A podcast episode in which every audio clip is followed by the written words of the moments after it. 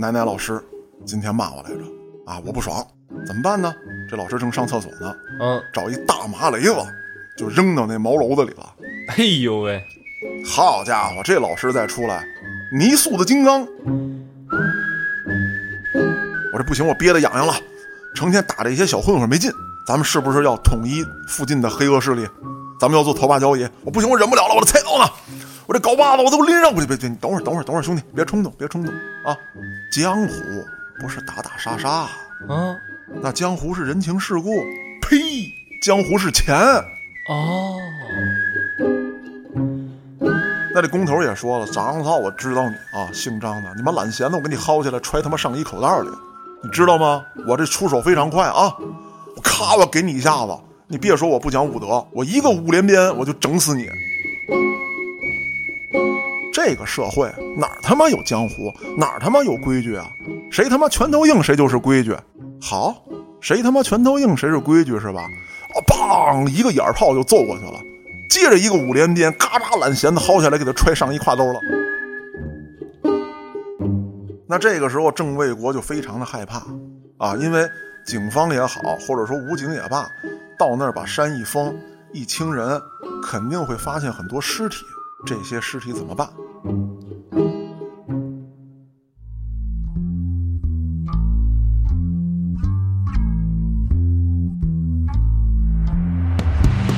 欢迎大家收听后端案内人。如果您有比较离奇的案件，愿意和我们分享，可以在微信公众号中搜索“后端组”，里面有小编的联系方式，您可以通过小编加入我们的微信群。欢迎您到群内与我们聊天互动。我是主播嘉哥。大家好，我是小俊。哎，今天呢，咱俩这个录这节目啊，嗯，是冒着一定风险的。是，主要现在到处都是风险，对，看是你把我扬了，还是我把你扬了吧？要不然咱俩一起手牵手就一块儿养了。哎，对，兄弟之间啊，就要同甘苦，共患难。没错，也是跟大家汇报一下我们组的现在的战况啊，对，已经有不少同志啊先走一步了是啊已经剑叔去了阳间了。啊，对，然后郭哥呢也是去了阳间了，对，像上回评论区里面就有朋友问我说：“哎，之前不是黑老师跟嘉哥是黄金搭档吗？怎么换上小俊了呢？”因为现在黑老师家里面还有二代目，为了二代目的安全，所以说现在我跟嘉哥我俩都在文化中心，然后暂时由我俩大伙儿一块儿来给大家录节目。对，这么着呢也是避免过多的交叉对，啊，反正我俩录不录节目也在一楼里是啊，要死一起死吧啊。那咱们也跟大伙儿报完平安了，那咱言归正传，说说今天的案子。咱今儿啊还是讲一个黑恶势力覆灭记。嗯，那这一次呢，黑恶势力的地图走到了陕西。咱这是西天取经的路线。哎，那咱说说这个黑老大他是谁啊？这个人呢叫郑卫国，嗯，听着这名字呀，好像特别正气。保家卫国嘛。对，而且还姓郑对啊，啊。但是啊，他干的这点事儿，不但没有保家卫国，你要说祸国殃民呢，咱可能有点大，但是绝对是危害一方。要不说这个名字里面带什么，他命里缺什么。哎，明天我就从小俊改名叫小丑。那咱们接着往下说啊，他是一九六九年生人，父母呢祖籍是甘肃的，嗯，六十年代早期，他们呢就在陕西落户了。那到了六九年啊，也就是六十年代的最后这个时候，他降生了。郑卫国的父母呢勤勤恳恳，非常的本分，啊，也教育这个郑卫国，咱们穷点不怕，老老实实做人，以后靠劳动靠努力，啊，也能过上好日子。咱们也不讲究这个发家致富，平平安安一辈子就是福气。可是这郑卫国呢，也不知道是跟谁学的，从小就不学好。哎，上学的时候就淘气，什么这个捅个煤炉子，揪个女生小辫子，打个同学，闹个事儿，砸个玻璃，这经常干。但这会儿的话，还停留在小孩儿说淘气呀、哎这个阶段。没错，这个小学的时候呢，基本上就是淘气，而且呢，周围好多孩子都爱跟他一块儿淘气。小孩儿嘛，都乐意玩。对，而且他鬼主意多呀。你比方说吧，哎，你这个给老师茶杯子里头啐口痰，这多没劲呢！这还没劲呢。对呀，茶叶什么色儿？茶叶黄绿色儿的呀。哎，你少喝点水之后，你尿的什么色儿？哎呦喂，缺了得了。啊，反正呢，就是这种哎，一般人想不到的辙，他都能想到嗯，啊。这个奶奶老师今天骂我来着啊，我不爽，怎么办呢？这老师正上厕所呢，嗯，找一大麻雷子就扔到那茅楼子里了。哎呦喂，好家伙，这老师再出来，泥塑的金刚，啊，也是带点香气。哎，这么一来二去啊，周围这小伙伴就越来越多。到了上初中的时候，慢慢的就不一样了，他就有点这个这个这个小头目的这个感觉了。开始拉帮结派了。哎，而且呢，他笼络人心啊，绝对是有一手。这个怎么讲？给你讲这么几件事儿啊，嗯说有一回，这个刚开春儿按东北话来说啊，嗯，就是这核桃啊，它开了。开始刨冰牌了。哎，我得整点这小鱼儿回去挠一下子。嗯，哎，他也去了，当然咱不知道那个陕西那边啊是用什么弄这小鱼儿，是下地笼子呀，是下网子呀，咱不知道啊。但是呢，呃，在这个河套一开了之后啊，翻点这大石头啊，里头捞一点那小鱼儿，嗯，哎，捞一捞，回家吃一吃。因为咱说了，他是六九年生人，那个时候的物质资源啊，哎，并不丰富。长到十来岁的时候呢，虽然说这个咱们国家的经济条件是在转好，但是对于农村家里来说，你想吃口荤的也不是很容易。嗯，再加上开春的时候，咱讲话了，那也是个青黄不接的时候，是啊，能弄着点什么就弄着点什么。你想啊，这儿能弄着口河鲜，也不赖啊。是啊，哎，这帮孩子可就都打上这点小鱼儿的主意了也不去上学了。啊！你想啊，你们哥仨捞呢，啊，我们哥几个也捞呢，就这嘎达地儿最好。那咱们比划比划吧。咱来争夺一下领地归属权的问题。哎，那基本上原来啊，就是谁来的早，啊，这儿就是谁的，嗯，讲理。对吧？那没得说啊，我敢一早清就不上学，你是下午才敢逃课出来。啊，我是辍学了。哎，对我他妈辍学了，我这天没亮我就跟这儿蹲着。是，按理来说啊，一直是这么一个游戏规则。哎，直到这郑卫国带着一帮小兄弟，说这个老弟们啊，咱老这样不行啊！那怎么办呢，哥哥？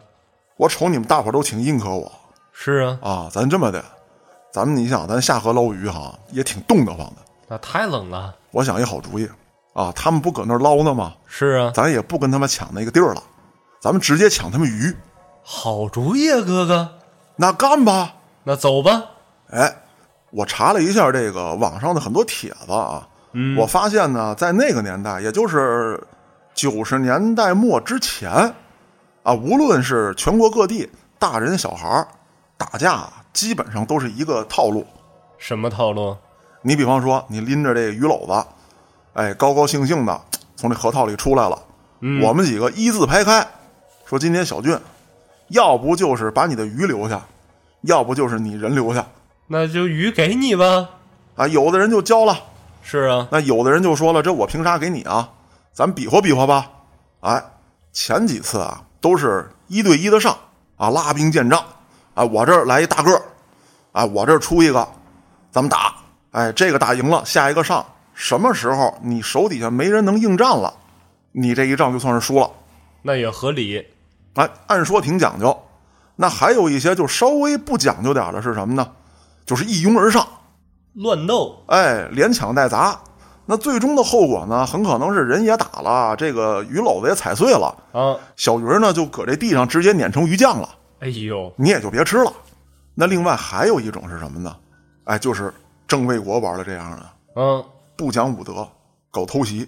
是你想想，那打鱼的累了一天了，也累够呛。对呀你看他要下笼子呀、下网啊，他往上拽，其实是一体力活。对，你这人家累得够呛了，鱼也打上来了，没什么劲儿，也打不过谁了，你直接咔把鱼抢过来。哎，而且他还不像我刚才说的那样啊，说咱们开兵见仗，嗯，兵对兵，将对将，他不是。哎，你比方说吧，咱仨下河摸鱼去了，好，这一摸就半天呀、呃，带点吃的，带点水，他先在岸上偷摸学嘛，这些吃的水啊，一般都藏在这岸上这草棵子里头。他先过去，哎，断你的粮草。哎呦喂，他把这吃的喝的，哎，哥几个啊哇哇吃了，啊，还让你看着，哎那多来气啊！那你就急眼了。是啊，长操的，妈懒闲的，我给你薅掉了，小逼崽子，啊，咔就冲上去了。你冲上去，你不能拎着这个渔网吧？是啊，啊，你比如说咱仨在下面呢，啊，小军你最年轻，脾气最大，啊，你说嘉哥，你帮我拿着渔网，你看我回去给他懒闲的拽下来，我说真真岂有此理！哎，你就冲上去了。那你冲上去了，我拽着渔网呢，啊，我一看我兄弟上了，对面那么老些人，他我不能跟这儿干等着呀，是啊，啊，我可能就说了，说那个黑老师，你拽着渔网，啊，我上去帮小军去，咱们干他啊！我也冲上去了。黑老师一看这个对方攻势挺猛啊，而且这粮草也被他们断了。黑老师怎么办呢？找一大石头把这渔网往这一压，嗯，黑老师也冲上去了。哎，这个时候从草丛里面，德玛西亚就跳出几口子来，这是直接把那石头搬开，拎着渔网就跑了。啊，然后这时候这郑卫国一看，弟兄们得手了，撤，哎呦喂，咱生气啊！那太生气了。你说咱是追着郑卫国打他，还是追着拎渔网这帮？追鱼吧先哎，一般情况下就先追鱼。啊，那咱们末头回来追鱼，这郑卫国一看，我操，追鱼去了，弟兄们杀回去！被人夹了哎，而且还有什么？咱们是背对着敌人，啊，他们是反过头来追。这河套边上啊，全是那大鹅卵石，那哔哩吧啦的，就跟雨点子似的，冲咱们就飞过来。那咱就认错呗。那头破血流了，是啊，道歉。认错倒还先不至于，至少给咱们打跑了。是啊，渔网也丢了，啊，粮草也被人占了，啊，战利品也没有了，是啊，就靠这一次又一次，哎，这郑卫国呀，在他们村儿，那就是小小年纪成了村霸，那你说就没人收拾他吗？那不应该呀。哎，也有，那总有比他大点的那孩子，而且咱说实话了，这全村儿怎么就你那么独一份儿啊？就你不务正业不上学？那有的是的这人哎，那我得治你。那一般情况之下呀，这个郑卫国还挺鸡贼。哎，人多了呢，我就跑；人少了呢，我就反击。啊，哎，再有一个呢，他拉拢人心啊是啊，啊！你比方说给你打了，刚才我讲了，咱们这一仗赢了，那家里不找来啊？那肯定找来呀。小孩打架在所难免，你大石头给我们家孩子开瓢了，这怎么算？嗯，那郑卫国就出来了，说这事儿我赔。他哪来的钱呢？对呀、你咋赔啊？拿一大石头过来，他们仨脑袋上一人仨口子，三三得九，你给我来九个，这这不像话呀，就当我赔您了。那也不合适啊。对呀、你说这乡里乡亲的、街里街坊的，你一个孩子，我一个大人，我过来给你脑袋上开九个大口子，那不合适那说不过去啊。给大人可就僵在这儿了。嗯。哎，要不说拉拢人心呢，这帮兄弟一看可以跟郑卫国干得过，我们对他那挺认可啊，有事儿真扛事儿啊。啊，而且这个小鱼儿啊，自己基本上没咋捞着吃，都给我们分了。我以后还得跟着郑卫国。那咱转回头来说啊，这不是有人来报仇来了吗？是啊，那大点儿那孩子，是不是挨欺负他也有哥呀？那你比如说你这儿啊，让人鹅卵石一顿歇啊啊，我跟黑老师受伤在家，帮不了你，那怎么办？找老郭去吧。啊！我说郭哥，这日子没法过喽。老郭提一大秃瓢子就过去了。张超，我不整死你啊！嗯，妈懒闲子给你薅掉，扔他妈河里，顺河漂走。你要是去追懒闲子去，那这条河我告诉你啊，直通神农架。啊，八百里流沙河，哎，然后神农架那个大门口啊，有一个大牌楼。我家大门常打开。哎，那牌楼底下站一大背头，拎一镐把子，过去给你一顿歇。那这郑卫国一看，我也弄不过他呀，说你放了我的兄弟啊，这顿揍我挨了，嗯，你来吧，兵帮啊，把这郑卫国一顿打。那这打完之后，郑卫国就善罢甘休吗？他得复仇啊。我得复仇，晚上我得弄你。这个天凉的时候，你一烧烟囱，我他妈给你烟囱堵上。轻则呀，屋里呛人；重则呀，那他妈都能中毒啊！一氧化碳嘛。对呀，所以说从小就是心狠手辣。还有什么呢？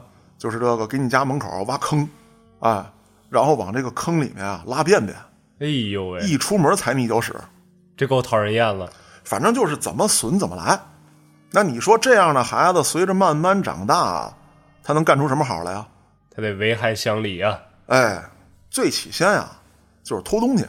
可以说呢，遇到这好欺负的啊，他就抢点儿，也不给你抢绝户了嗯啊。你比如说，小俊，你拿一串糖葫芦，嗯，上面有六个。小俊，你吃什么呢？我糖葫芦啊，你给我咬三个，那那你吃吧，啊给你留三个。那太好了哎，就不给你抢绝户了啊！下一个又过来一个，他又抢点儿。啊，那比方说遇到我跟郭哥这样人高马大的，他不敢抢，是啊，那怎么办呢？哎，一看我扛一麻袋，今儿刚买的粮食，回家了，往院里一扔，哎，我这擦把脸呀，喝口酒，准备晚上烀大米高粱饭。嗯，哎，他过去拿小刀咔嚓一拉，哗接走点儿我这五十斤粮食背回来，等我再做饭时候一看，剩四斤半。争走不少啊。所以说嘛，我估计啊，当时就是舀出一瓢给你放那儿，他把麻袋直接背走了。哎呦喂，那慢慢的啊，从偷这个乡里乡亲，就开始到县城偷去了。那你想啊，乡里乡亲的，他这个防范意识没有那么强，嗯这个小破栅栏门一翻就过去，院里的治安基本靠狗。啊，报警基本靠吼。哎，那你到县城可就不一样了，偷了这么几回之后，被警方抓获。一九八八年啊，不到二十岁的郑卫国因为盗窃罪被判了六年的有期徒刑。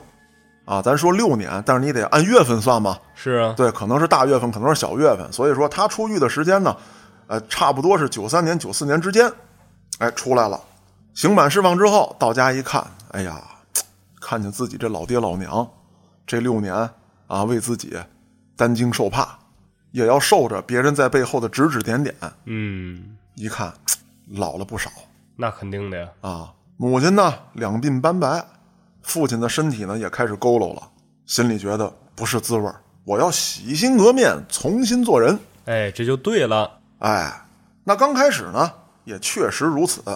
他呢拜了个师傅，哎，学学这个开拖拉机，哎，扛扛东西啊，运运东西，就到县城的工地上找了个活儿开拖拉机给人家拉建筑材料，这不挺好吗？挺好啊。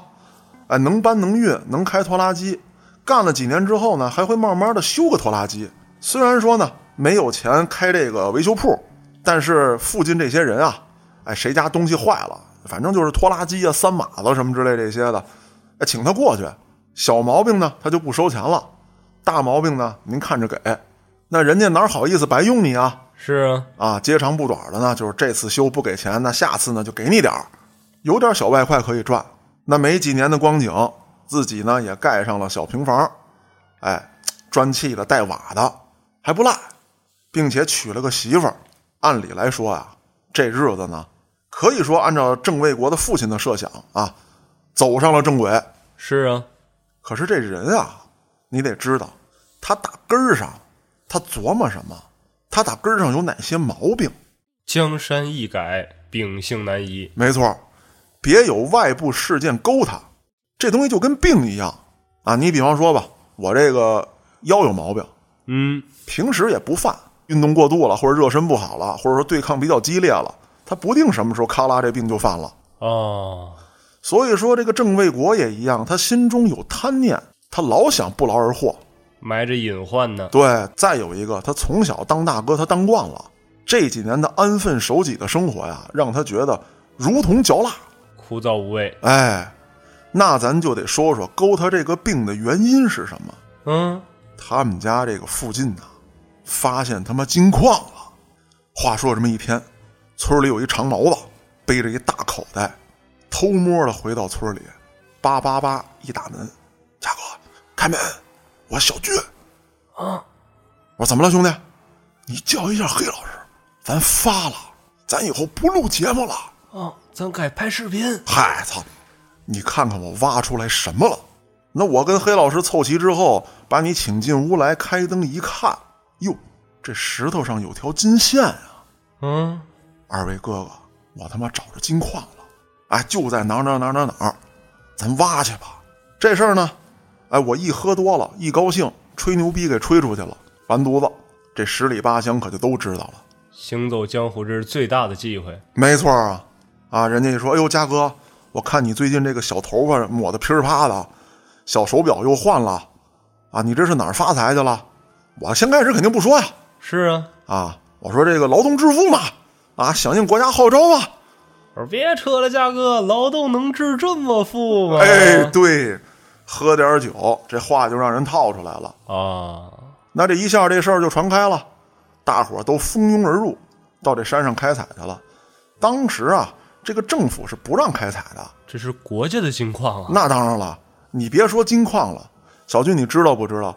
你自己私自打井都犯法。啊，水是国家资源，还有这么一说呢？那对啊，你这个可以查查啊。当然说这个，你要说打水这个吃水这水井，咱农村自己打一口，可能够不上这个违法犯罪啊。是我用不了多少，主要对你比方说，我这儿有一个鱼塘，啊哎，我挖点地下水，我灌进去，或者说我这有一工程什么之类的，我用这儿的水，啊，那量大了，哎，对，那你算算吧，这个至少啊，咱说挖井犯不犯法，咱先搁一边儿，这需要挺下来给大家普法。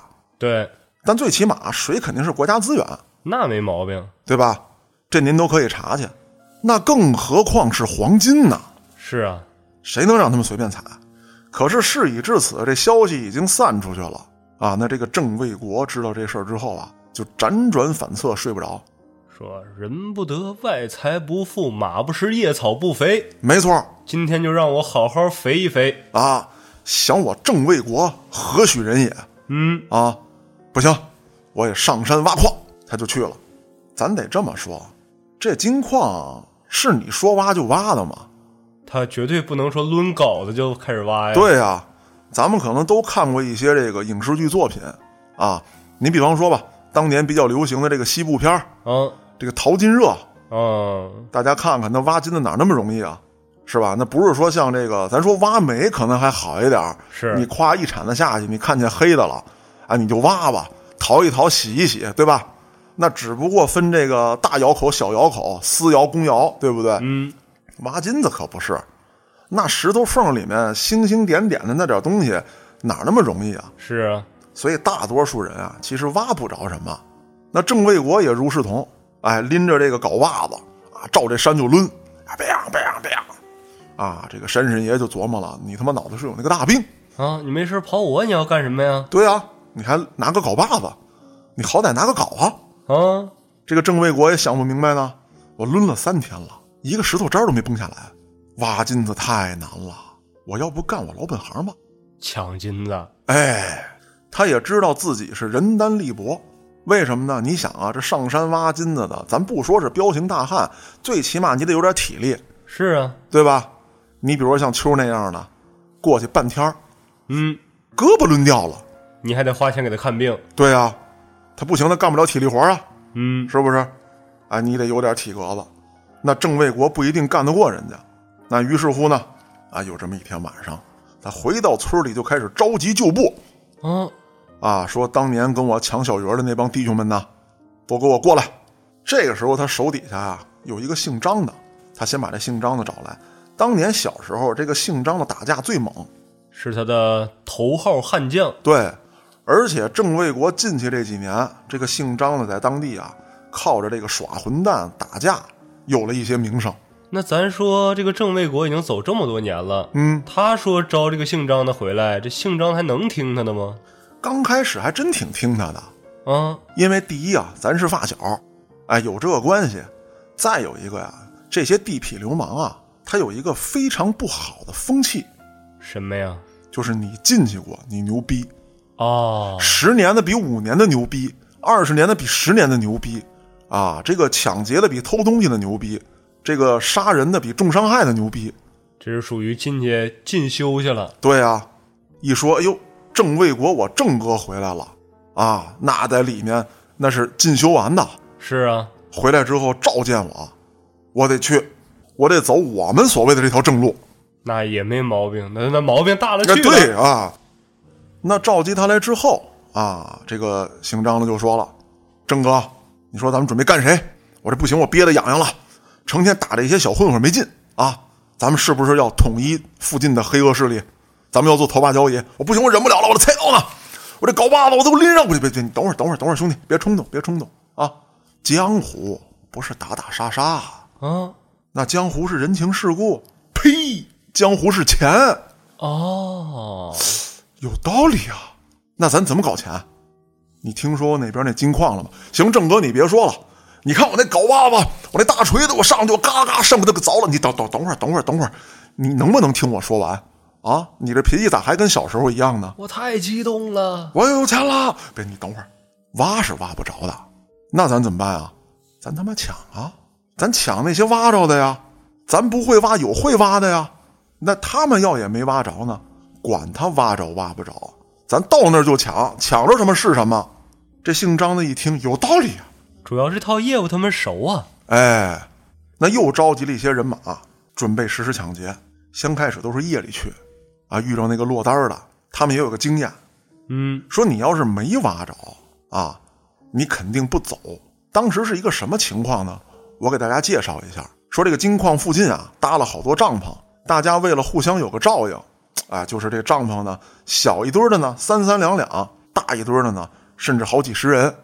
但是每每这一堆帐篷里面，趁着大伙儿睡着了，就总有人偷摸走。哦，我再多挖点儿。一个是多挖点儿，再有一个他跟这儿洗矿的时候啊，他肯定是找着金子了。哦，人多我别声张，等晚上都睡下了，我再去。对我偷偷摸摸带着我挖这点金子，我开溜啊。白天的时候都说：“哎呀，我操，仨月了，哎呀，俩月了，啥也没挖着，刨大石头，他妈累死了。那你裤兜为什么这么鼓？”哎，我那是窜稀了，哦，大概都是这样。人嘛，都耍点这个小鸡贼，这都正常。再说了，在这个黄金的诱惑之下，谁不得动点心眼子？是人之常情嘛。对呀、那就没成想啊，你躲开大家的耳目了，却没躲开这个郑卫国。那你说这些人就这么顺从吗？这可是金子呀！那当然不会了。人为财死，这鸟为食亡。你过来抢我，我就能认命吗？我得跟你拼。对，那这时候这姓张的可就来了劲了啊！你想这挖矿的手里也拿着家伙呢是啊，啊！这姓张的从草丛里头跳出来，德玛西亚，当就一闷棍，接着镐把子就听当当一顿抡。我也不跟你废话，唱他妈什么山歌，什么他妈此山是我开，此树是我栽，没哪个，我上来就撩，上来就抡，打趴下你身上有什么我拿什么。这么一来二去啊，都知道啊，这个金矿附近啊有这么一伙劫匪。啊，后来大家呢就开始结伴而行，啊，也都是各拿武器，甚至有的人呢还自制了这个土枪。哎呦喂，啊，他们有火药啊，是啊，还有的弄那个燃烧瓶。啊，来了我就跟你拼命，这是他妈金子，啊，你说抢就抢。是啊，那这个郑卫国这边也有办法，弟兄们，给我研制武器。啊，咱们得他妈武装起来，咱们得跟他们干。开始点科技树了。哎，升级啊，护甲、兵器、远程啊，这个火器，反正呢就是一顿够劲。比如说自制的一些土火器，啊，我原来一直以为啊，这个土火器可能就是这个鸟铳啊、土枪。难道不是吗？哎，当地还真有一种跟这不太一样的武器，当地人啊管这叫单管儿啊。当然这个词准确不准确，咱还得请陕西那边的朋友啊给咱指正一下。啊，这个单管是怎么回事呢？基本上啊，就是一根铁管儿，那它能有什么威力啊？这个铁管里面呢塞上火药，后面呢，比如说拿这个水泥啊或者什么东西给堵死了，嗯，塞上火药之后，前面有的搁上铁砂，有的就是玻璃碴子，有的是拿这个铁丝儿搅碎了给杵里面，最前面再堵块棉花。我怎么听着这么耳熟呢？哎，这个东西吧，啊嘉哥，你是不是研制过呀？我记得。啊，对我原来是研制过啊啊，啊，但是我告诉大家很危险啊，非常危险。是你火药放多，你给后面那个水泥块也炸碎了。对，再有一个这东西啊，它崩的时候啊，基本上得靠手拿着，嚯，非常的镇手。那火药在里面爆炸呀，啊，基本上这东西就是也没法儿这个装填，一个人背好几根儿，嗯，点一根儿扔一根儿，点一根儿扔一根儿，啊，可能有的背个四五根儿，通通通就往外崩，我明白了，这是背了一包加强版的窜天猴。啊，差不多这意思。当时我制作这东西的时候吧，它就两头出火了，哦，哎已经失败了。哎，就完全失败了。药量啊，包括你堵这个水泥的这个厚度啊，甚至说你和这个水泥你到底搁多少沙子，搁多少灰，嗯，这这都很讲究的是啊，啊。当然了，在这儿咱就不科普了。毕竟出了问题别找我们。对我什么都没说啊，我吹牛逼呢，我不知道啊。大家千万也不要效仿，不要做对，啊。那被当地人称作当管的这个家伙啊，就被郑卫国大量的制造。嗯，那基本上一见着人啊，就先喷这个当管儿嚯，啊，梆梆梆一顿喷，啊，喷完之后，那就拎着铁管直接上。哦，对的，喷完之后是铁管也是武器。对啊，那后来我就突然想起什么了呢？在这个明代的时候啊，有一种很牛逼的武器叫三眼火铳。啊，这个三眼火铳基本上喷完了之后，到了近战的时候就可以抡着砸人。它就是一个铁锤。哎，后来我一想呢，难道这他妈也是一种传承吗？哎，你还真别说，有这种可能性。他把三个单管绑在一块儿，是三管儿，嗨，这就是小型三眼铳。差不多这意思吧。反正大家伙琢磨这事儿，为抢黄金，那咱讲话了，杀人的可能性都有。是，那后来这些挖矿的武装起来之后，这个郑卫国想要再下手可就难了，继续召集人马，直接给我他妈袭击营地。哎呦，可以说啊，这么一来二去的这一顿洗劫，当地人就不怎么敢再往金矿这儿跑了。嗯，那郑卫国抢不着之后怎么办呢？他们开始挖吧。哎，不挖，你当地人不敢挖了，那总有外面的人跑这儿挖来。你还没进来呢，我就给你洗了然后你们去给我挖矿啊，还没到这份儿上啊！啊，被抢了，被打了，受重伤了啊，就跑了。甚至在这些抢劫过程当中，有没有人重伤身亡？目前没有数据统计。是你想啊，他本身挖矿，他就这儿一个坑道，那儿一个坑道的。对，你要真打死了，你往里一扔也不好找。可不是嘛。再者说了，他们使一些炸药啊什么之类，那都是非法开采。那有些人很可能当时就被炸死了，甚至说，哎，山体坍塌给砸死了。小时候做鱼酱，长大做人酱哎呦我操，你这个脑洞也是可以的，啊，哎。有传承。那后来呢，这个政府就开始明令禁止啊，不许他妈给我瞎挖啊！警察也来了，给这帮人全轰走了。对我刚才一直好奇呢，嗯，说这有金矿，这么长时间，他应该有武警已经开始把守这块儿了。刚开始的时候啊，没想到有这么多人，哎，大规模的开采。哦，那随着去的人越来越多了，那不管不行了，嗯，这才动用武装力量，哎，开始驱逐这些私挖矿的人。哦，那这个时候，郑卫国就非常的害怕啊，因为警方也好，或者说武警也罢，到那儿把山一封，一清人，肯定会发现很多尸体。是啊，这些尸体怎么办？哎，但过了一段时间，发现没有人找到自己，很可能啊，都按照矿难论处了。也合理。其实，对，因为人家不知道有郑卫国这么一号人呢。对啊，说私挖矿，矿里面这么多死人，这是发生矿难了，确实不安全。对。再者说呢，活着的不敢报警啊，因为他们也是在私挖矿。那死了的呢，就报不了警了，啊，对不对？原来是这样啊！啊啊！你看看，所以说这个郑卫国一直也没有被警方抓获啊，或者说没有引起警方的注意。那可是这么下去，这财路可就断了。这郑卫国很有脑子，有一天夜里啊，他来到了前村长老乔的家里，梆梆梆一砸门。这老乔他们家门分左右，老乔立于当间儿，一看呀，这不是小果吗？找你乔叔啥事儿啊？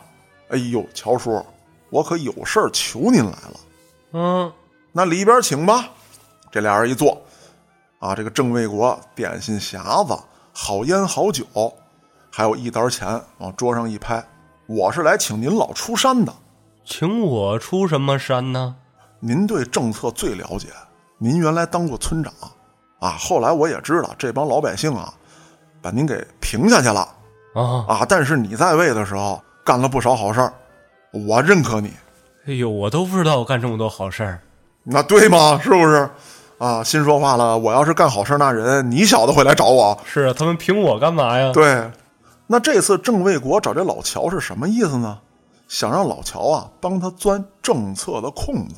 他这是要借着政策玩点大的？对了，老乔就给他指了条明路，说：“小果，你看啊，这矿是被封了，嗯，政府马上下一步呢，肯定要进行开采是啊，啊。这里面你琢磨琢磨，找点活儿比方说呢，拉个砖头瓦块儿啊，清运个碎石，慢慢的呢，咱们现在啊，祖国大搞建设，咱们家乡也大搞建设，土方这一块子，你把住了。”哦，我把建材这儿垄断，哎，那说我这个没有门路啊。说你别管了，你看我想着给你走一走。嗯，没隔一个多月，这老乔啊就把这运营证办下来了。哦，这老乔还真是有两下子，对，办下运营证来之后啊，就开始雇人拉渣土啊，拉土方，什么拉碎石头啊，包括运一些建筑材料嗯，啊，主要搞运输这一块儿。慢慢的呢，这个郑卫国有俩钱儿之后呢，老乔就帮助他成立了公司。这个公司的法人就是老乔。哦，郑卫国是业务经理啊，然后这个老乔呢就找到郑卫国说：“你看一看这个郑经理啊，啊，虽然说我是法人，但公司其实你说的算，你是业务经理，你看看咱这个业务啊怎么展开啊？目前咱们市里面这么多家运营公司啊，拉土方的不能叫运营公司啊，嗯，就是搞土方这一块子的，建材公司，哎，运输队啊什么之类的，你看看咱咋办？这个郑卫国一琢磨，说老乔你不用管，你看我怎么点将就完了。把当年随我南征北战的那个姓张的给我叫来，啊，这个姓张的就来了，啊，怎么着，郑哥，我这不行，我痒痒，我浑身难受啊，那你挠挠，咱？不行，我得干仗去啊！自打这个不能抢矿区之后啊，我这不行，我这浑身刺挠啊。啊，啊，你说咱干谁吧？说你先等一会儿啊，架由你打的，但是啊，你小子得给我长长脑子，你不能到人家工地上打架去，那我去哪儿打呀？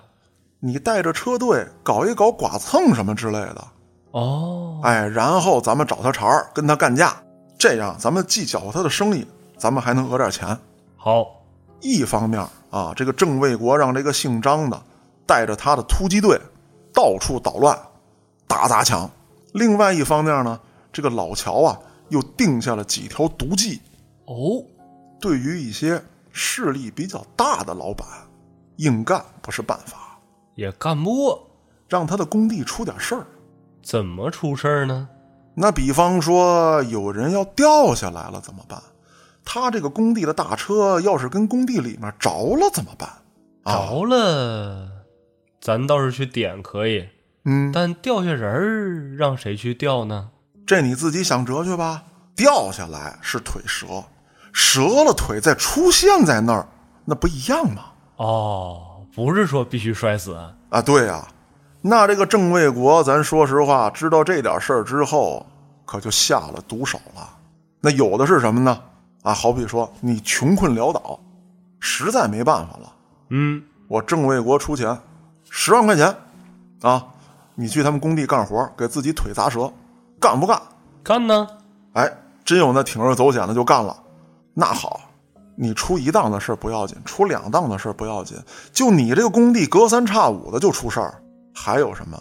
那有人诚心捣乱啊，那个脚手架给你锯一锯哎呦喂，啊啊，或者意外制造点事端，动不动就到那儿打架去，嗯，你这哪受得了啊？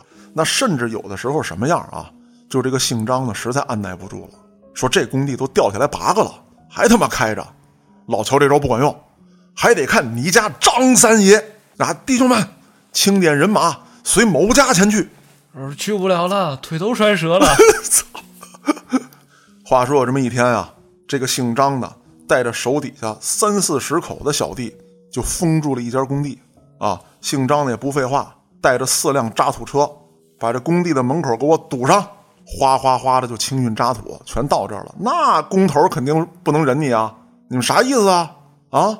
这个姓张的拿着家伙，带着弟兄们就站在这渣土山上，指着那工头：“我四个弟弟都跟你们工地把腿摔折了，你赔钱。”不赔钱，今儿你他妈就别想开工。那我就休息一天。嗨，明天我们还来，我就休息两天，那他妈没完了这事儿。是，啊基本上啊，咱说这个工地当工头的，或者说看着工地的，那在社会上啊，那多多少少的那都是吧？有点小朋友、哎小兄弟儿，那都是比较受认可的。那这工头也说了，张操，我知道你啊，姓张的，你妈懒闲的，我给你薅起来揣他妈上衣口袋里，你知道吗？我这出手非常快啊，我咔，我给你一下子，你别说我不讲武德，啊，我一个五连鞭我就整死你。这姓张的也不跟他废话，基本上啊，就这个工头还跟那打电话呢，你等我摇人我摇你奶奶个哨子。这姓张的就指挥着部队就冲下去了，一顿砍杀。警察来之前是扬长而去啊，那你说警察不逮他吗？那必须逮他呀！逮吧？你判我吧，啊，俩月仨月，一年半载，是吧？我也没打伤人命，对不对？那还能怎么着啊？哦，可以说这个姓张的就是一滚刀肉，他手底下也有一帮滚刀肉啊。说这次打架，说你俩去吧，半年啊，下次啊你俩啊这个一年，说真等着这个扛不过去了，我去啊，能咋的？所以说每次啊，这个只要有人进去，这个郑卫国就拿钱来，嗯，一年给你多少钱，两年给你多少钱，啊，就都是这点事儿。而找范哲去了。哎，基本上就是这样。他们呢，刚开始闯社会的时候，又都是二十出头的愣小伙子，对他们来说，三年五年的都不叫事儿，何况这一年半载的。哦，而且我想起来一点，嗯，他们这一进去，他们就镀金了，进修了对呀、再一出来，队伍还扩大了呢。啊！哎，这大哥他可是放出来的，哎，那当年跟我一块儿耗子里蹲着的，怎么样，兄弟？现在出来之后，有没有什么营生啊？没有啊？我给你指条明路，我有一大哥郑卫国，跟咱们市那相当有头有脸，有牌面，啊，搞土方，你跟着我过去，你手底下给你管四辆车，哇、怎么样？那我必须去啊！这不是标准的搞工程的好大哥吗？对，那咱说说，到了这个郑卫国成型的时候啊，他手底下有这么几员战将嗯，啊，也不能叫战将吧，就是几个得力助手。第一呢，这个军师就是老乔，乔老板，哎，乔乔老板，对，不知道乔老板这个梗的啊，可以刨坟去找一找《黑手圣徒》这个系列 啊乔老板呢，就是队伍里的军师，有时候上下跑一跑关系，拿捏的非常到位。嗯，而且这个人呢，特别能放低身价。你想啊，注册公司的时候，那他是法人，是啊，他现在的外部形象啊，就是堂堂的企业家。哦，但是呢，无论是对付这个基层公务员，还是对付一些官员，身价放的都非常低。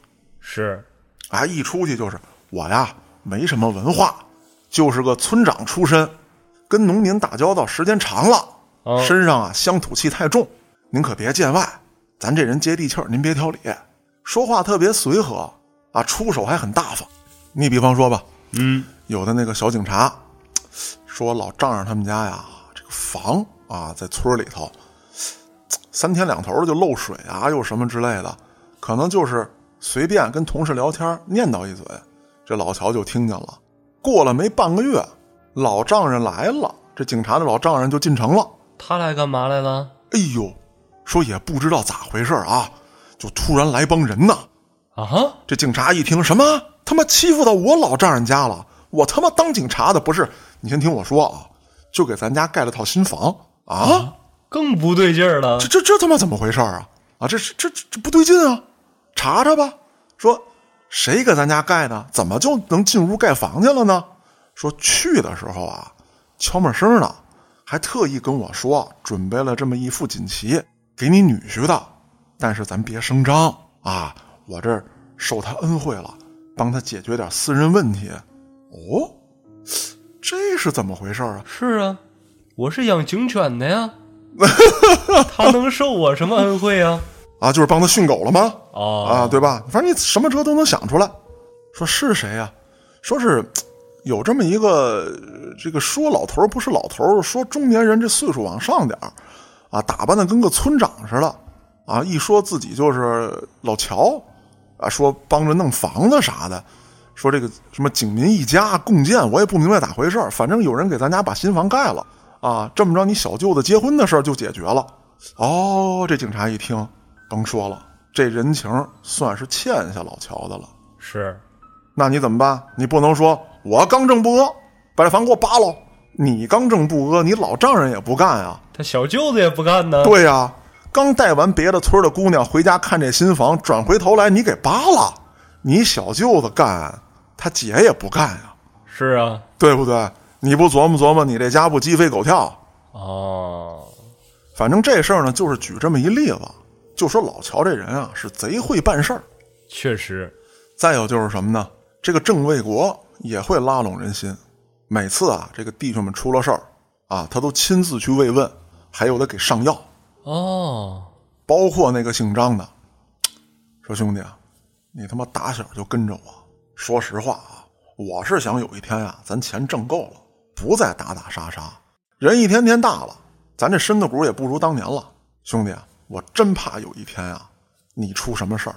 我想的就是再干他两年，咱们收手。不行啊！对呀、太刺痒了。我不行，我就不能收手啊！啊，我跟着你是为啥？就因为能打架呀！不行了，兄弟，你你歇会儿吧，行吗？啊，反正呢，就是他收买人心这一套啊，特别稳。嗯，可是慢慢的，这个姓郑的心狠手辣的一面就显现出来了。哦，这才显现出来吗？他的弟兄们看不见呀。刚才介绍了有那个老乔啊，那是军师，然后这个一马当先的这个先锋官是这个姓张的。哦，确实，嗯你别看刚才他们这个团伙干了什么事儿，嗯，他可一直从幕后呢，对，都有人给他顶雷。没错。那咱们再得说说啊，有一个叫马新超、吕长江，还有一个叫卢长军的人。嗯，这几个呀，尤其是这个卢总啊，他这个人还是不错的啊，开玩笑啊，啊，卢总也听咱们节目啊。那他们几个可就不一样了，这也是郑卫国后招来的一批，嗯，他们来图的就是郑卫国的名气，图的就是我要骄横跋扈，我要有钱，我要他妈横着走。你让我低调是不可能的，我要低调，我他妈找班上去了。是啊，对不对？那这些人越是欺压百姓，越是做心狠手辣的事情，他们越兴奋。可是咱得这么说啊，有一些事儿，这姓张的就看不过去了。那话说有这么一回，这姓吕的啊，现在也是所谓的一个经理啊，部门经理，包括这姓卢的啊，也是个经理，手底下就有人跟别人发生冲突。这个吕经理跟卢经理啊，就带着人马，也不论是对是错，过来就打人啊，就砸摊儿啊。好比说吧，他俩手底下这俩小兄弟跟人家饭馆喝多了，打起来了，给人家饭馆砸了啊，把人家酒客食客也给打了。哎，还不行，你打了人家惹不起你也就算了吧，是啊，不行，我打你的时候那酒瓶子砸你脑袋上，这玻璃碴子给我手划破了，你赔我八万啊！挨打这人赔我八万，你这个开饭馆的老板也赔我八万。我给你提供场地，你为什么还要让我赔八万呢？对啊，因为酒瓶子是你们家的，你们家的酒瓶子把我手划了，赔八万，啊，那你不给是吧？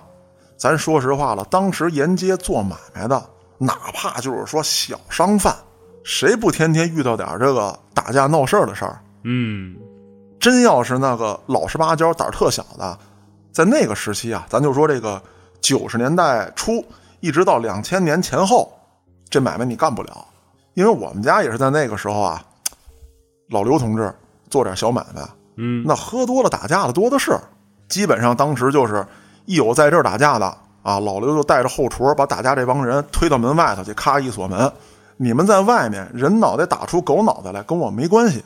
但是还好啊，老刘在当地呢比较有威望是，啊，基本上就是说咱别给老刘找事儿，咱出去。所以说，我想表达的是什么呢？你想在那个年代啊开个小饭馆儿，要不你这个老板自己也是练家子，有把好手，嗯，要不的话，啊，你得说在当地比较受人认可。再不行你就认偷。哎，那你想天天跟你们家打架，那什么买卖也经不起祸害啊，是啊，对吧？啊，那有的老板就生了气了，说我惹不起这个吕总跟卢总，我还惹不起你吗？他们俩来了也得给我点面子呀，嗯，对不对？你到我这儿又喝又闹的，哎，就给打了。可这姓吕的跟姓卢的呢，来了之后啊，根本就不管那个啊。刚才我兄弟跟你要多少？八万呢？我来了十万。为为什么呀？我小弟都值八万，我他妈不值十万吗？您也没伤着啊。打！这么一来二去，啊，有这么一回，让这姓张的给赶上了。说这姓张的呀，啊，经常到一家这个回民馆子吃点这个羊杂，喝点小酒。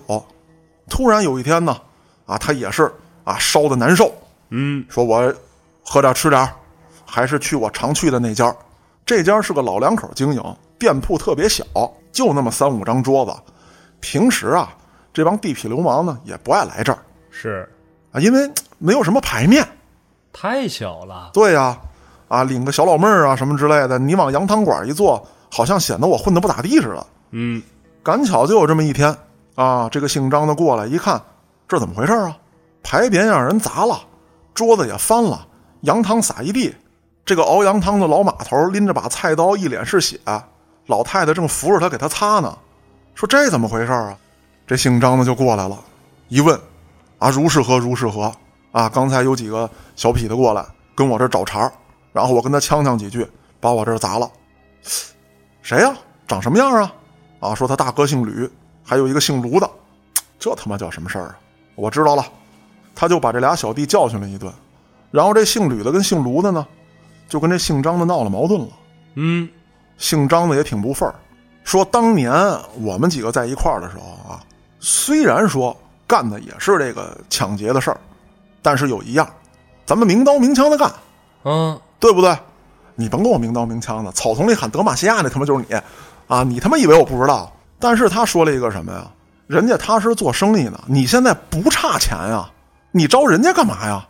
尤其那老头老太太也没钱呢，对呀、啊，你就为了单纯的拔份儿，你去找人算账去，这他妈还有点江湖没有啊？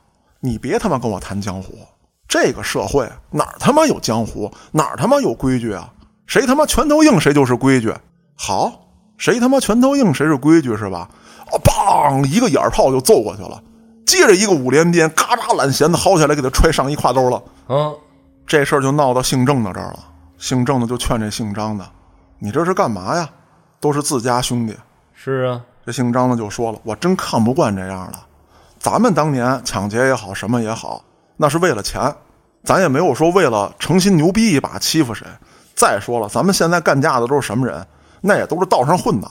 嗯，咱们开兵见仗，咱们正八经的跟他干。他们呢，啊，来了之后为咱们出什么力了？成天就知道欺负人。郑哥，我跟你说，迟早有一天，咱们得让他们弄死，咱们这事儿得坏到他们身上。但这姓郑的并不这么想，他认为，只要我这个帮派让人听上去害怕，让人闻风丧胆，我就有的是钱挣。你看看现在，只要我想包哪儿，还有人敢他妈跟我争吗？哦，也是。你像那个姓吕的这个经理和姓卢这经理，他俩这么一闹，其实变相的给他们这组织做宣传了。其实，对，都知道这里头有帮人很横，不讲理，很他妈猖狂。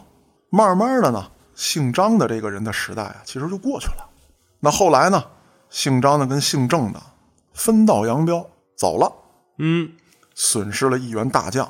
而正是在姓张的走了的这个时期，很多其他地方势力觉得啊，他手下的第一战将现在离开了。是啊，那我们是不是可以动一动了？那也就是在两千年左右的时候，其他的这些帮派啊蠢蠢欲动。那个时候的郑卫国就想：操，我必须他妈的要立腕儿，我得给他们镇压下去。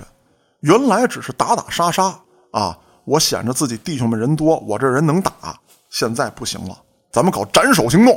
哦，你是这公司老大是吧？三天之内，骨灰他妈给你扬了，你别跟我这吹牛逼。阎王让我三经死，我他妈两经就去，你怎么着？我插队我就走。对，我操，这人真他妈梗呢，那就治你这梗的。那后来他在社会上就干了好几起啊，这种加引号的斩首行动。嗯，那曾经有一位老大呀，真的是他妈命大，让他打成重伤，扔到家门口，这人到医院真就抢救回来了。哦，当然了，这一辈子呀，可能就只能躺在床上了。但是至少捡条命。对，甚至还有一回，这个姓张的不是跟姓郑的翻脸了吗？是啊，姓郑的手下新招的这帮小弟，骄横跋扈，有一回见着姓张的了，姓张的后来也不混社会了，但是当时在社会上相当有威望，那曾经也是所谓的大哥级的人物。嗯，这次他离开姓郑的之后，是打算走这个江湖规矩这一套哦，啊。我是江湖大哥，我有威望。虽然说啊，当时我起来的时候干了一些这个不合规矩的事情，但是现在我在这个范儿上，我得立规矩。你别欺压百姓，咱们就黑打黑。在这儿还得说一点，这个姓张的离开姓郑的之后啊，自己在江湖上啊，就所谓的这个江湖，嗯，有了一份工作。江湖上他能得着什么工作呀？和事佬、话事人，哦，谁跟谁有矛盾了啊？我出来给评个事儿，大家对他比较认可。那咱转回头来说，什么事儿惹着这姓张的了？说在当地啊有一个大酒楼，啊，可以说这个洗浴啊、吃饭、娱乐啊于一体。这个老板呢，啊，咱也不能说人家沾不沾黑，只是我分析啊，在那个年代搞娱乐城的啊，你多多少少的你得有点势力吧。得有点手腕。哎，得有一点。那正好这个姓郑的手底下这小弟呢，就跟这家老板干起来了。老板这侄子呢，给他看场子，两拨人打起来了，酒店也砸坏了。本来这个姓张的要从中画事，嗯，说这边是搞娱乐产业的，那边是搞土方的，你们之间没有什么过多的利益纠葛。也不挨着呀。对呀、无非就是到人家这个买卖这儿来了，吹了点牛逼，跟人家犯了个横，想要个果盘儿走个牌面什么的哦，啊，人家都送了四斤半了，你还要？你这是进货来了。对呀、你有点过分。那咱们看看怎么弄这事儿。咱说实话了，砸东西先搁一边儿，看哪边伤的人多。你比方说，人家娱乐城老板这伤了三十个，您那儿伤了五个，那您赔人家，哦，对吧？啊，哪波伤的多，哪波咱占理，行不行？嘿，这姓郑的这手下是一点没给姓张的面子，说你他妈算个屁，哦，还当自己是他妈江湖大哥呢？啊，都他妈什么时代了？那这话都说出来了，那张三爷能忍呢？那必然不能啊！当时一拍桌子，年轻人不要太气盛。哎呀呀！今有你家张三爷在此，尔等或进或退，或攻或败，不进不退，不攻不败，尔乃匹夫之辈。好，再来一段。来不了了。对方那也挺豪横，妈不气盛叫年轻人吗？嗯，这不就呛呛起来了吗？是啊，这个姓张的当桌就跟他们干起来了，一打四，没吃亏，确实有能耐。那真不是盖的。这个姓张的一高兴喝点酒啊，想我他妈真是那个啊，不减当年。嗯，你们这帮小痞子、小混混、小他妈的杂种操子们，你们操！现在啊，看看你家张三爷，你们依旧不是那个。哎，正美着呢，跟这溜溜达达往家走啊，爷我得胜归来，哎，突然就被一闷棍撂倒了，啊，也不知道怎么回事就给打成了重伤。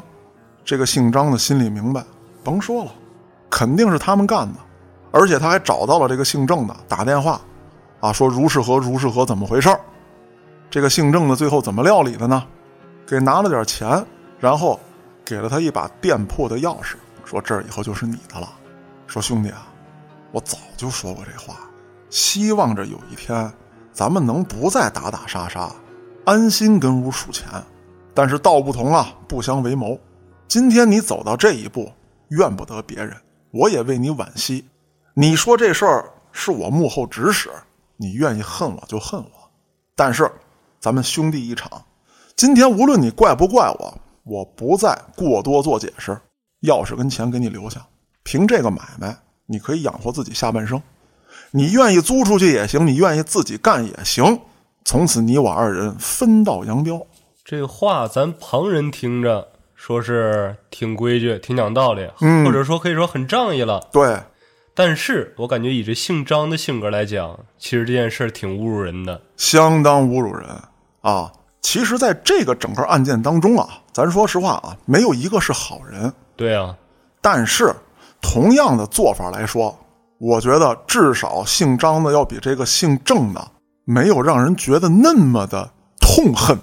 话是这么说，但是他们其实每一个人，不管最后落到一个什么样的结局，嗯全都是他们自己做的咎由自取。没错，啊，那咱们接着往下捋这个案子，要想让其灭亡，必先让其疯狂。嗯，我在很多次做这个案内人节目当中啊，都提到这句话，那确实是如此。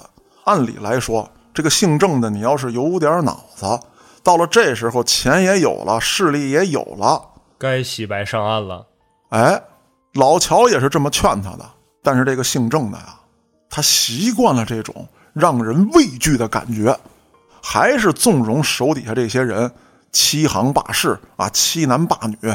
按照现在网络这个流行词啊，就是他们一走一过，狗都得给他俩大嘴巴，寒假作业拿过来给你撕了。是他得给狗俩大嘴巴。啊，对对对对对，哎，就是这个意思。那咱说了，这个姓郑的已经疯狂到如此地步了，他是怎么出的事儿呢？嗯，有一些黑恶势力准备上岸，怎么上岸？我他妈跟你同归于尽。这也叫上岸吗？哎，但是人家采取同归于尽的方式，并不是跟你火并，哦，不是火并。我整理材料，我他妈投案自首。哦，我已经被你逼得活不下去了。那迟早有一天，我这买卖得让你干黄了，我人也得让你干死。那我不如直接跟警方合作。那这不叫洗白上岸，价格，这叫好好改造，重新做人。就就差不多这个意思吧。啊，反正我豁出去了。那这个姓郑的大概知道这些事儿了，怎么办？我得灭口。对，开始派人暗杀。那其中有一位老板就死于非命。接着这个姓郑的啊，就给手下这帮杀手分钱走人。那按照以往的惯例来讲，大家无论是看影视剧还是长期听咱案内人的，都知道这些逃跑的人最后一定会出问题。是啊，两条：第一，手里钱不够花了，继续向你姓郑的要，最后狮子大开口，成了无底洞。嗯，姓郑的想要干掉你。那第二是什么？你钱太多了，烧得慌，哎招摇过市了。没错，那不用说了，姓郑的派去的这三名杀手全占了，其中有一位就是拿着钱招摇过市，啊，我得找老妹儿，嗯，哎，我得重新拉帮结派，我到外地我得起我的势力，我是背着人命来的，一喝酒一吹牛逼把这事儿散出去了。哎呦喂，那还有什么呢？就是无限的向姓郑的要钱，其中有两位就这样，嗯，而且这俩还吊着膀子一块儿要。我要五万，啊。我要十万。对，啊，你给吧，啊，反正你要不给我，要不给他，啊，你给他我就告你，你得我们俩都给。我问你俩都宰了，哎，这不又一环套一环了吗？就杀不完了。对，那慢慢的，随着有很多当地黑老大要投案自首，收集郑卫国的犯罪证据，再加上他手底下这些杀手在别的地方有被捕的，随之暴露。资料给他攒齐了。对，那让人觉得很奇怪的是什么？就是当时抓他的时候啊，这个刑警大队大队长的手机让人打爆了，求情。这是这就是这个老乔这几年埋下的伏笔。哦，你可不能抓他呀！你一抓他，他给我供出来了。对，差不多就是这样。很多人受过他的恩惠，那可是即便如此，他所犯的案子呀，也实在太大了，背负了太多人命。那这个事儿谁也兜不住他。是啊，两千零一年的四月，郑卫国以及他的全部犯罪团伙都被抓获，并且在整个审理过程当中，这个姓张的还站出来了。他也是选择同归于尽。对，我把你这点事儿都给你撂了，来换取我的一些，比如说减刑啊啊或者什么之类的转做污点证人了。啊，差不多就是这个意思。那郑卫国咱就甭说了，吃了一颗枪子儿，得到了他应有的归宿。没错，其他的成员从大到小也得到了应有的法律制裁。那这个案子讲到这儿，就算是全说完了。可以说啊，这个郑卫国是一个非常典型的黑恶势力老大的成型过程。嗯，从小不学好，而且他还不像我原来讲的某些案内人当中的这个犯罪分子啊，比如说小时候有个什么事儿特别刺激他啊，或者说让他有了人生的很大变故，亦或者有人打根儿上就坏。天生的犯罪型人格。对，这个郑卫国呢，反倒不是，中途他学过好是啊，啊，从小呢虽然说犯坏，看出这孩子本质了，但中途有转变，转变之后又学坏，然后先从小偷小摸啊，再到抢劫，再到组织这个犯罪团伙啊，以打砸抢的形式去抢生意啊，并且组织内部分工很明确，有打手，有军师，有人专门疏通势力，有人专门负责武力斗殴。他我觉得是我讲了这么多起案件人里面最典型的一个。对，因为像别的有的可能说我借着什么什么一个契机啊，火乘风势我就煽起来了。哎，他属于是一步一个脚印儿，一步一个脚印儿，自己把自己送上了行刑台。哎，差不多啊，你这个比喻我觉得非常恰当，大概就是这么个意思。那今天的案子呢，咱们就讲到这儿。我是主播嘉哥，咱们下个案子再见。